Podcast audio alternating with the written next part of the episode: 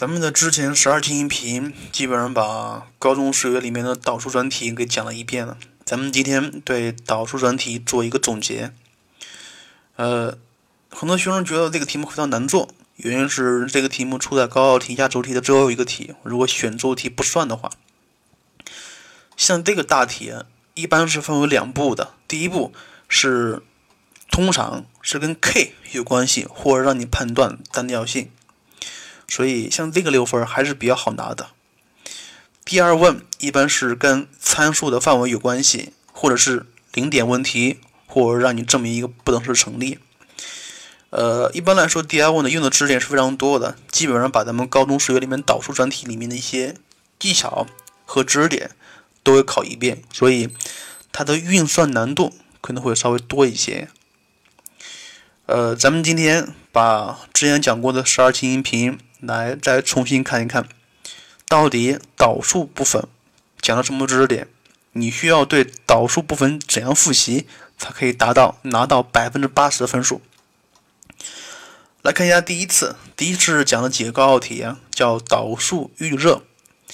呃，主要是选了几个高考题，让大家看一看，在高考题目里面导数题是怎么出题的。这个不说了。呃，正式的第一次。讲的是导数题目里面的分类讨论思想。分类讨论思想，首先说一下，像这个知识点或者说这个思想非常重要，非常重要。如果你这个没有学会的话，那么导数题第一问你可能都不会做。因为今年高考题目来说，有好几份卷子里面第一第一问就让你判断对参数进行讨论，进而判断单调性。呃，另外说一下，像这个知识点并不是很难做，你需要明白一点，就是你分类的依据是什么。只有你明白了依据是什么，你才会做到不重不漏。第二，呃，第二、第三次咱们讲了一个小题，叫做解带有导数抽象函数的不等式的方法。其实像这种题目，咱们之前讲过了，一般是，呃。一个函数它没有一个式子，而是一个抽象函数，而且这个抽象函数不等式里面还带有导函数。像这种题目应该怎么做？呃，其实非常简单，你需要根据题目里面给的条件，需要设立一个新的函数。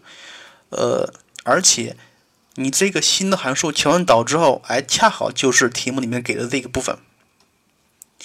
接下来第四次讲了基本构造函数和二阶导。其实，像这一次重点才会讲讲二阶导，因为不管是文科还是理科题，通常来说，求导一次是不能判断单调性的，因为导函导函数里面，它如果是一个分数的话，那么分子或分母总有那么一部分是不可以判断符号的，所以这个时候，咱们需要对那一部分不可以判断符号那一部分进行一次再求导，所以这个也是二阶导的，呃。精髓啊！另外说一下，一般来说，高考题目里面的二阶导是可以判断符号的，是可以判断符号的。然后咱们可以通过二阶导可以判断一阶导的符号、正号或者是负号，这个必须要掌握住了。接下来第五次讲了一个零点尝试法，少而不求。呃，首先说一下，像这个知识点在高考题目里面考过，但是考的不多。因为这个知识点是非常巧妙的。如果你要是按照咱们常规的二阶导来判断单调性的话，不好判断，不好判断，因为它不符合那个最大值比零小或最小值比零大这种形式。所以这个时候咱们不妨设它的零点。呃，另外说一下，这个时候的零点其实就是它的极值点。这个不说了。呃，接下来是讲了一个导数中的零点问题，零点问题。关于这个知识点，咱们咱们算是讲的比较多的一个知识点。零点问题不光导数，甚至是函数里面也有零点问题。怎么处理呀？画图就可以了。画图，呃，但是你需要明白一点，你画的是趋势图像，而不是准确的图像。一般来说，零点问题里面是带有参数的，带有参数的，所以你需要对参数进行讨论之后，画趋势图像，然后看一看。它怎么样符合题目里面的要求就可以了。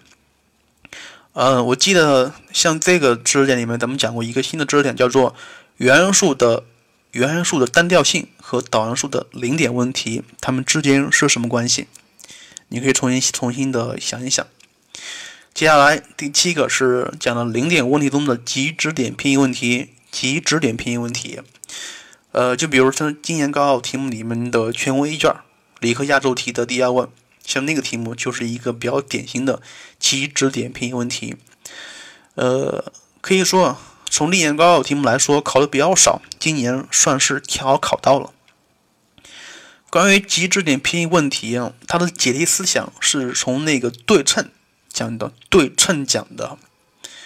假设一个函数是一个完全对称的函数的话，那么对称轴如果设为一的话，设为一，那么它就必须要满足 f（ 括弧 x 加一）等于 f（ 括弧一减 x）。这样说的好像不是太清楚，你可以这么这么这么想，就是 f 一加 x 它等于 f 一减 x，像这种形式，它就是一个完全对称的。如果这个不等。这个等式变成了不等式的话，那么它就是一个极值点偏移问题。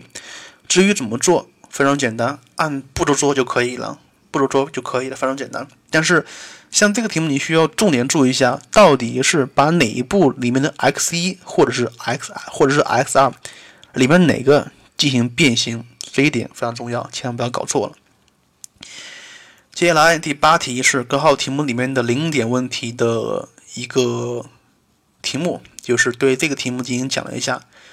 呃，之所以讲这个题目，它是一个二零一六年的全国一卷理科题压轴题第一问，零点问题。之所以讲这个题目，是想说高考题目里面的导数题可以用极限的思想来做一下，而且用极限思想来做是非常快的。虽然咱们咱们虽然咱没有学过，但是这个题目这个思想并不是很难做啊。接下来讲了一个导数题目里面涉及参数范围题目的解题策略，这个也是非常简单的。它一般是把它化成恒生力或存在性问题。